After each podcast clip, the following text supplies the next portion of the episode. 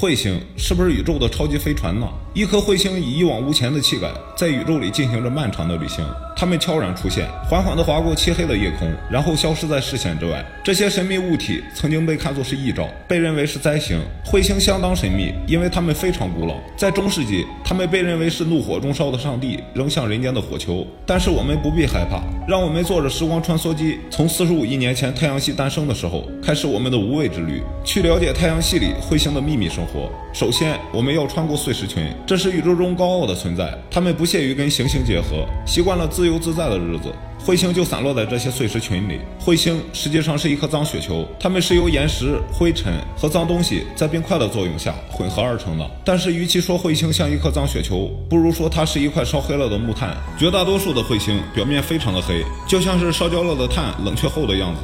如果你能拿到一颗彗星，没准也摸得满手都是灰的。之后，我们的穿梭将会穿过一片黑暗的圆盘状区域，在这里，粗略估计彗星大概超过六十亿颗。这次旅行，我们即将落在一块彗星的表面。登陆彗星是一件非常难得的事情，我们应该如何登陆呢？上个内容我们说彗星是一颗非常脏的大雪球，在它的表面是一种气体。如果在彗星的表面行走，许多地方的表面承受不了这么大的压力，我们就会掉进彗星里面，出不出得来就难说了。为了避免这种事情的发生，我们再次起飞，去寻找那些穿越太阳系的彗星。宇宙中有个地方叫做离散盘，那里行星很少，是兵团的家园。他们都是一群暴躁的家伙，一丁点细微的扰动就能让他们发火，然后冲进太阳系。这就是那些每二十年到二百年环绕太阳一次的短周期彗星。坐在飞船里的我们，亲眼目睹了海王星的威力，它用引力把一颗彗星甩了出去。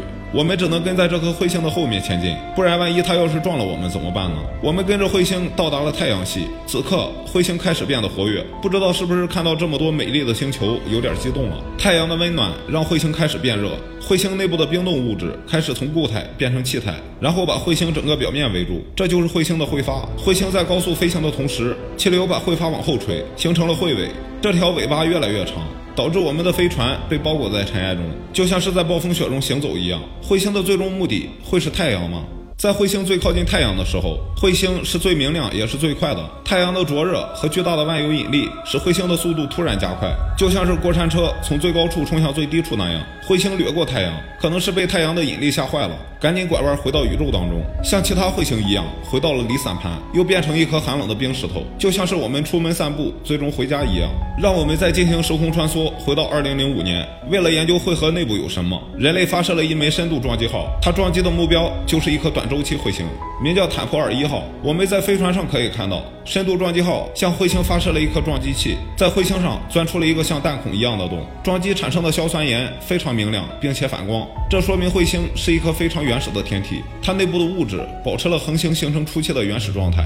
所以，科学家们把彗星称为时间的密封舱，能让我们追溯到太阳系的最早期。